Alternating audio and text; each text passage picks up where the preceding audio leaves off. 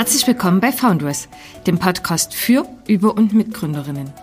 Dieser begleitet Gründerinnen über ihre unternehmerische Entwicklung hinweg und gibt so einen Einblick in ihre Erfahrungen auf ihrem Weg in die Selbstständigkeit. Außerdem bietet der Podcast Interviews mit Unternehmerinnen und Unternehmern und anderen Personen, die mit gründungsspezifischen Themen in Berührung kommen. Mein Name ist Isabel. Ich bin Projektkoordinatorin bei Foundress an der TU Bergakademie Freiberg und wünsche euch viel Spaß mit der aktuellen Episode. Mit individuellem Ideenreichtum und erfrischender Kreativität findet unser heutiger Gast die besondere und individuelle Lösung für spezielle Wohnsituationen. Wir begrüßen in unserer heutigen Podcast-Episode eine wahre Einrichtungsexpertin und visuelle Gestalterin. Die Holsteinerin Svenja Sprössig hat vor genau einem Jahr ihr Unternehmen Facettenreich gegründet. Doch nicht nur das. Als Präsidentin des Sonderclubs Dresden setzt sie sich für die Verbesserung der Lebenssituation von Frauen und Mädchen ein und ist im Business Network International aktiv welche Faktoren Svenja zur Gründung des eigenen Unternehmens bewegt haben, wie ihre Zukunftspläne aussehen und wie sie alle ihre Tätigkeiten und Interessen unter einen Hut bekommt, das verrät sie uns in Episode 37. Hallo Svenja, schön, dass du da bist. Hallo, schön, dass ich da sein darf. Sehr gern. Wir freuen uns total auf das Interview heute Svenja, facettenreich, so hast du ja dein Unternehmen getauft und bietest dort eigentlich eine sehr breite Palette an Dienstleistungen wie Lichtberatung, Wohndesign und Homestaging an. Was war denn der Grund für die Namensgebung oder verbirgt sich auch mehr dahinter? Also facettenreich kam mir einfach so in den Sinn, weil ich ein Reich, deshalb auch das große R bei facettenreich schaffen wollte. Jeder hat zu Hause sein eigenes Reich. Ähm, ich bin durch die vielen Aufgaben facettenreich aufgestellt. Das war so dieses Wortspiel, warum mir dieser Name so wahnsinnig gut gefallen hat weil ich auch in naher Zukunft ähm, gerne mal Schulungen anbieten möchte, was ein weiteres Standbein sein könnte und ich möchte irgendwann einen kleinen Showroom haben, der dann mein eigenes Reich ist, wo ich Leute beraten darf und ähm, eine kleine Kollektion, eine ausgewählte kleine Kollektion an Licht und auch Möbeln und Wohnaccessoires zeigen möchte. Super, das klingt total interessant. Wie bist du denn darauf gekommen, dich in diesem Bereich selbstständig zu machen? Ich habe ähm, Schauwerbegestalterin gelernt. Also ich war schon immer im gestalterischen Bereich tätig und habe dann irgendwann die Liebe zum Licht gefunden und mache das jetzt schon seit 20 Jahren. Und ja, das kann ich einfach sehr, sehr gut. Deshalb habe ich gedacht, kann ich das auch mal weitertragen und ähm, Leute davon profitieren lassen. Also ich selbst habe ja zugegebenermaßen gar keine Kenntnis in der Beleuchtungsbranche. Vielleicht kannst du mir an einem Beispiel sagen, was verpasse ich denn als fachfremde Person, wenn ich mir jetzt bei einem Online-Händler eine 0815 Wandleuchte hole? Oder besser gesagt, was zeichnet dein, deine Expertise in der Branche aus? Also zum einen verpasst du mich, wenn du einfach online dir was bestellst. Ähm, ich finde es sehr, sehr wichtig, dass man in einem Gespräch erstmal auslotet, was hat man eigentlich für einen Bedarf? Was soll diese Leuchte können? Wenn ich mir einfach irgendwas an die Wand hänge oder an die Decke, macht sie na klar hell. Aber möchte ich vielleicht damit lesen? Möchte ich vielleicht ein Kunstwerk damit akzentuieren? Oder möchte ich einfach, dass die Leuchte selbst ein Kunstwerk ist? Ähm, das sind so die Sachen, die ich bei einem Gespräch rauskitzel, um einfach erstmal zu schauen, was hast du für einen Bedarf? Was sind es dann für Kunden, die deine Expertise in Anspruch nehmen? Also eher Privatkunden oder Geschäftspersonen, beziehungsweise wie würdest du denn deine Kundengruppe definieren? Das ist tatsächlich sehr breit aufgestellt. Also mein Lieblingsprojekt ist das frisch gebaute Einfamilienhaus, wo ich direkt von der Grundsteinlegung dabei bin, um die Anschlüsse dort zu platzieren, wo wir sie auch wirklich brauchen. Also wo das Licht gebraucht wird und nicht, wo der Elektriker den Anschluss hingeplant hat. Bei mir ist das eigentlich so das Lieblingsprojekt, also Privatwohnungen, Privathäuser, aber auch im gewerblichen Bereich Praxen, Büros, Kanzleien, sowas beleuchte ich auch sehr gerne und richte sowas auch gerne ein, weil auch gerade in dem Bereich ist das Licht sehr, sehr wichtig. Die Mitarbeiter sollen sich gut konzentrieren können. Dafür brauchen sie gutes Licht am Arbeitsplatz. Es muss Bildschirmarbeitsplatz tauglich sein. Das heißt, es darf auf dem Bildschirm nicht blenden Und das sind Punkte, die ich auch beachte und äh, die ich dann auch mit einem kleinen Gerät messen kann. Ich zitiere jetzt mal einen Satz aus deiner Homepage. Du hast dort geschrieben, ich wohne gern schön. Und dieser Satz brachte mich auf die Idee, mich selbstständig zu machen. Kannst du mir vielleicht verraten, wie viele Umzüge du selbst schon hinter dir hast? Viel zu viele. Es ist tatsächlich so, ich bin fast 15 Mal umgezogen, weil jedes Mal, wenn ich eine Wohnung fertig hatte, war mir irgendwie langweilig und dann musste ich mir eine neue Wohnung suchen. Und ich bin ganz hoch vom Norden aus Kiel dann hier nach Sachsen gezogen. Wie kam das dazu? Was hat dich dazu ambitioniert, diesen weiten Weg zu gehen? Ähm, Tatsache, mein Mann. Ich habe in Berlin gearbeitet eine ganz lange Zeit und dort habe ich meinen Mann kennengelernt und der hat mich dann nach Sachsen genommen und ich habe mich einfach in die Landschaft und auch letztendlich in die Leute hier verliebt und bin ganz froh, dass ich jetzt hier angekommen bin. Super. Und innerhalb von Sachsen, wie oft bist du dort umgezogen oder gab es äh, verschiedene Orte, an denen du gewohnt hast? In Sachsen Tatsache noch gar nicht. Da bin ich nur einmal hierher gezogen, habe dann das Haus, wo wir wohnen, komplett auf links gedreht und fange jetzt immer wieder von neuem an. Mir fallen immer wieder neue Baustellen hier ein, so dass ich erstmal hier wohnen bleiben kann. Super. Also sind es eigentlich, ist es so ein Misch zwischen privaten und aber auch unternehmensbezogenen guten Standortbedingungen? Also passt beides für dich dort, wo du jetzt ansässig bist?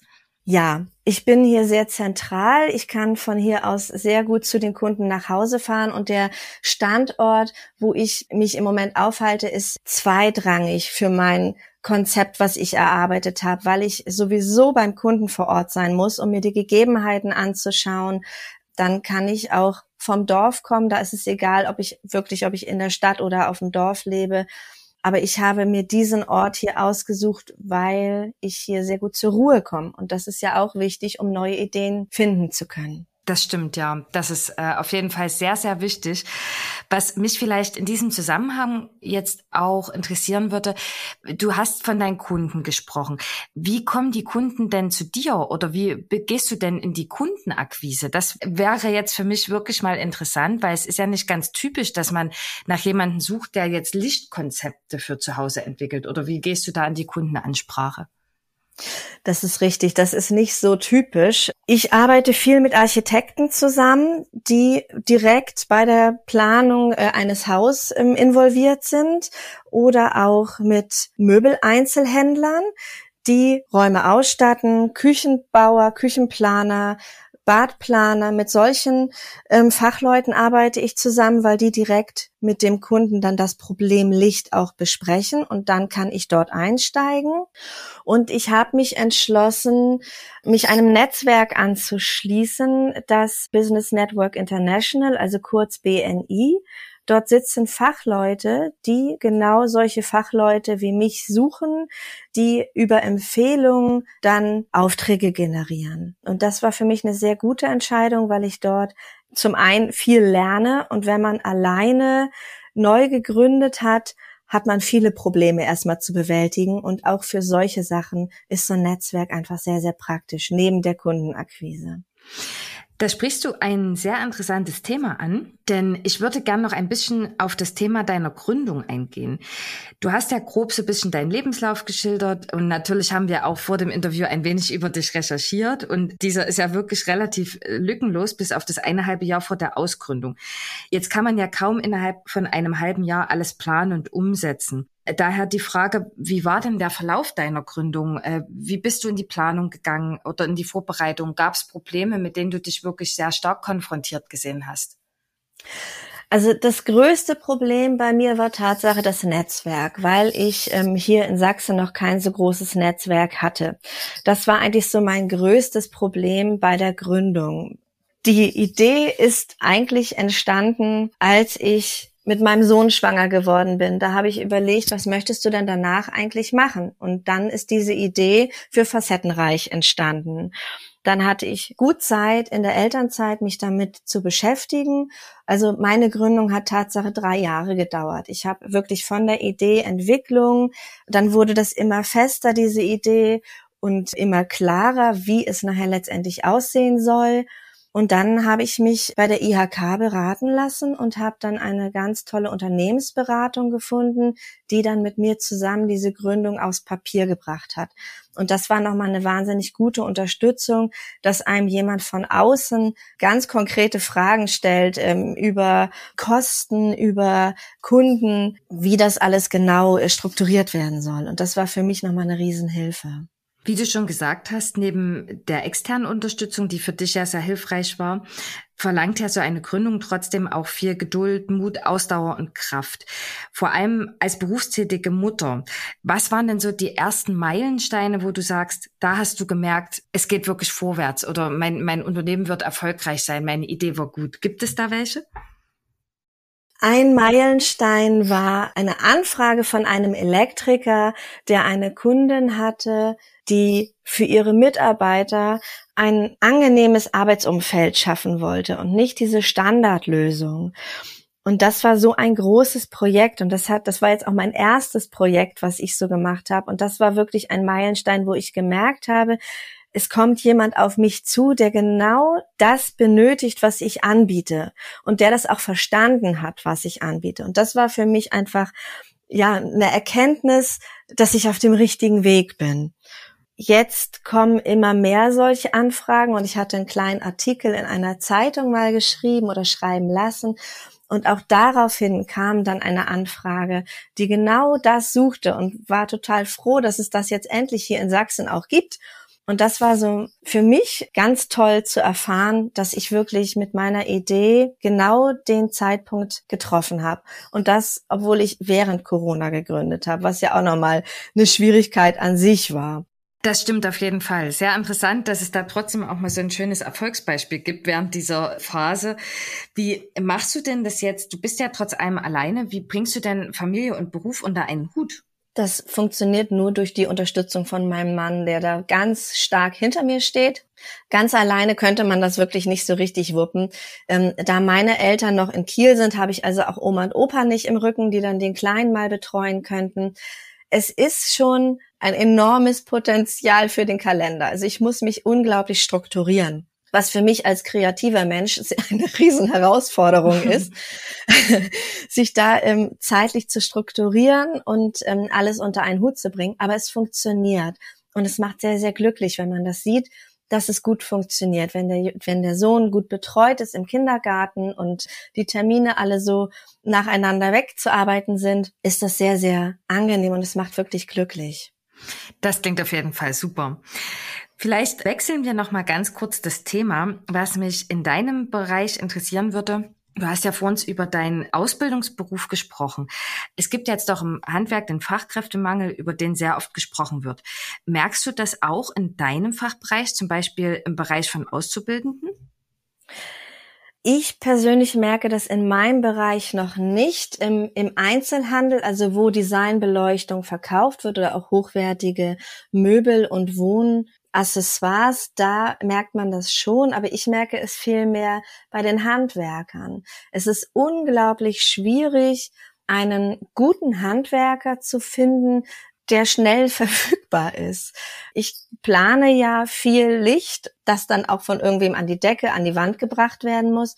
Und dort einen Termin zu bekommen, ist sehr, sehr schwierig. Arbeitest du denn direkt mit den Handwerkern zusammen, wenn dich Privatleute jetzt zum Beispiel buchen? Äh, organisierst du dann auch die entsprechenden Handwerker oder ist es dann Aufgabe deiner Kunden? Das kommt so ein bisschen drauf an, wie der Kunde aufgestellt ist. Meistens buche ich den Handwerker mit dazu und ähm, arbeite auch recht eng mit dem zusammen, dass ich ihm genau erkläre, wie ich was montiert haben möchte und das ist zum einen für die Kunden sehr, sehr angenehm, dass sie sich darum nicht auch noch kümmern müssen. Und für den Handwerker ist es angenehm, dass er dann auch wirklich gleich eine fachliche Auskunft bekommt, wie er das machen soll.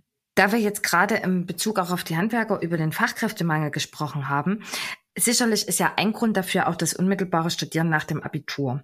Wie ist es denn bei dir? Hat dir das Studium für deine Gründung weitergeholfen oder ist deiner Meinung nach so ein akademischer Abschluss essentiell für eine Gründung? Aus meiner Sicht ist es nicht essentiell. Ich habe nebenberuflich studiert. Das heißt, ich habe ganz normal erstmal eine Ausbildung gemacht und dann lange Zeit in dem Beruf gearbeitet. Und ich glaube, dass es wichtiger ist, dass man sich in seinem Thema wohlfühlt und auch ein gewisses Know-how dahinter hat. Ob man das durch ein Studium erlangt oder durch eine Ausbildung, denke ich, ist egal. Was für eine Gründung einfach wichtig ist, dass man für sein Unternehmen sich entschieden hat und dass man wirklich gründen möchte. Und das nicht aus einer Not heraus, sondern weil man das wirklich machen möchte, um sein Thema, sich selbst und auch ähm, seine Arbeit voranzubringen. Svenja, wie du eingangs erwähnt hast, bist du ja ehrenamtlich in anderen Vereinen tätig. Du hast ja schon etwas über dein Business Network International gesprochen. Ähm, vielleicht möchtest du einfach noch ein bisschen darauf eingehen. Ich denke, das wäre für unsere Hörerinnen und Hörer sehr hilfreich. Ja, gerne. Also das Business Network International oder kurz BNI ist ein Zusammenschluss von Unternehmern, die aus der Historie heraus festgestellt haben, dass man sich vor dem Frühstück am besten zusammensetzen kann, weil dann haben alle Zeit. Es hat noch keiner Termine. Das ist der Grund, warum wir uns in aller Herrgottsfrüh treffen. Wir treffen uns nämlich Tatsache schon immer um sieben Uhr. Da treffen wir uns und tauschen Empfehlungen aus, tauschen Erfahrungen aus und haben dort auch einen festen Ablauf, um auch wirklich in der Zeit zu bleiben, weil wir haben anderthalb Stunden Zeit für so ein Frühstück, ähm, damit dann jeder auch danach noch gut in seinen Beruf wieder zurück kann und sein, sein Business starten kann. Wir stellen uns in jedem Frühstück eine Minute lang vor. Also du hast jede Woche wieder die Möglichkeit, dein Unternehmen, deine Kernkompetenzen zu präsentieren. Und das macht es eigentlich so spannend, dass du jede Woche wieder, auch wenn mal Besucher dabei sind oder andere Unternehmer, dass du immer wieder die Herausforderung hast, dich zu fokussieren und dein Unternehmen zu präsentieren. Und was mir daran sehr gut gefällt, ist, dass wir untereinander Hilfestellungen leisten und das auf einem sehr schnellen und unterschwelligen ähm, Weg. Also wenn ich mal ein, eine Rechtsfrage habe, wir haben einen Rechtsanwalt bei uns im Chapter, kann ich den einfach mal kurz fragen und der kann mir sofort einen kleinen Tipp geben oder eine Antwort, sofern es nicht zu einer größeren Sache ausartet. Ähm, aber das gefällt mir daran so gut. Und es entstehen Tatsache dadurch auch Freundschaften und sehr, sehr gute Geschäftsverbindungen. Super. Wenn ich jetzt sagen möchte, ich möchte Teil eures Netzwerks werden, wie gehe ich vor? Dann gehst du entweder auf die äh, Webseite vom BNI und schaust, wo in deiner Region ein Chapter ist, das an einem Tag, der dir gefällt, tagt. Oder du meldest dich einfach bei mir und ich lade dich mal ein und dann darfst du mit bei mir in Radebeul in meinem Chapter zu Gast sein. Wir sind eines der wenigen Chapter, die auch hybrid funktionieren. Also wenn man auch von woanders dabei sein möchte, einfach sich melden und ähm, wir können dann auch, wir haben eine, eine Online-Variante auch dafür. Erzähl uns doch auch gern noch etwas mehr über das Sonta-Netzwerk. Du bist ja Präsidentin bei Sonta in Dresden. Was verbirgt sich denn dahinter? Wer sind denn eure Mitglieder und vielleicht auch welches Ziel verfolgt ihr mit Sonta? Ja, Zonta ist ein Netzwerk von Frauen für Frauen. Wir sind ein internationaler Verein, der sich auf die Fahne geschrieben hat, ähm, die Stellung von Frauen zu verbessern in Hinsicht auf Bildung gegen Gewalt an Frauen und Mädchen da setzen wir uns ganz stark ein. Vielleicht hat das die ein oder andere oder der ein oder andere schon mal gesehen, dass im November einige Gebäude orange leuchten. Das ist der Tag, der internationale Tag gegen Gewalt an Frauen und Mädchen. Und da ist Zonta mit der UN Women zusammen und beleuchtet dann diese Gebäude, irgendwelche Monumente, um aufmerksam zu machen auf das Thema. Und das ist eben ein Kernpunkt von Zonta. Und wir sind Frauen, berufstätige Frauen in ähm, guten Positionen, die sich einfach zur Aufgabe gemacht haben, etwas für die Frauen zu tun, dass wir im Job gleichgestellt sind, dass wir ja einfach unsere Lebenssituation verbessern können. Es ist schon so viel passiert, aber wir dürfen einfach nicht stehen bleiben. Super interessant. Ich habe äh, gesehen auf der eurer Website, ihr organisiert ja auch ganz verschiedene Benefizveranstaltungen, Podiumsdiskussionen oder ihr fördert auch Projekte mit dem eben dem Ziel, die Lebenssituation von Frauen und Mädchen voranzubringen. Vielleicht kannst du uns neben dem Beispiel mit der Beleuchtung der Gebäude noch sagen, welche Projekte ihr aktuell verfolgt oder angeht.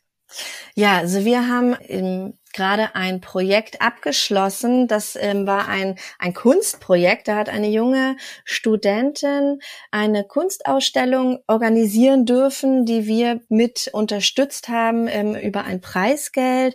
Das war in Zusammenarbeit mit der Galerie Stephanie Kelly in Dresden.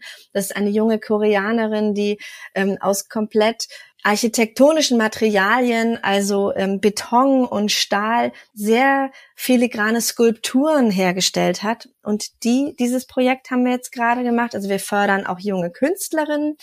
Und dann sammeln wir über verschiedene Veranstaltungen wie ein Kinosoiree zum Beispiel oder die Podiumsveranstaltung, die wir jetzt gerade hatten, um über das Thema Gewalt zu sprechen.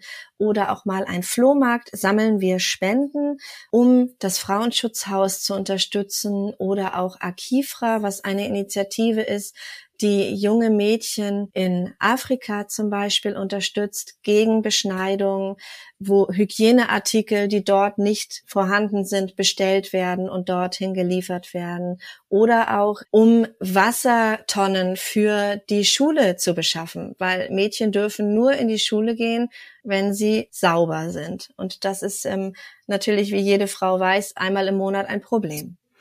Also wahnsinnig interessante Projekte, sehr, sehr vielseitig. Es lohnt sich also immer mal auf eurer Website vorbeizuschauen. Denke ich, dass ihr die relativ aktuell haltet. Den Link würde ich gerne mit veröffentlichen. Also jeder, der sich für das Sonntag-Netzwerk in Dresden interessiert und die aktuellen Projekte, kann dort gerne vorbeischauen. Ähm, vielleicht auch dort die Frage, Svenja, wie kann ich Mitglied bei Sonntag werden?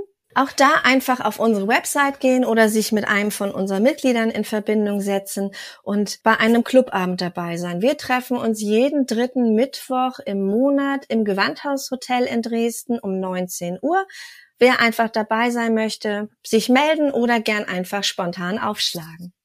Super, vielen Dank für den Tipp. Svenja, ich danke dir auf jeden Fall für deine ganzen Ausführungen. Es war sehr interessant, dir zuzuhören. Vielleicht hast du noch einen letzten Tipp, den du unseren gründungsinteressierten Zuhörerinnen und Zuhörern als abschließendes Statement mit auf den Weg geben willst. Ja, erstmal vielen Dank, dass ich mich hier präsentieren darf und dass du so tolle Fragen hattest, ähm, die mich auch herausgefordert haben.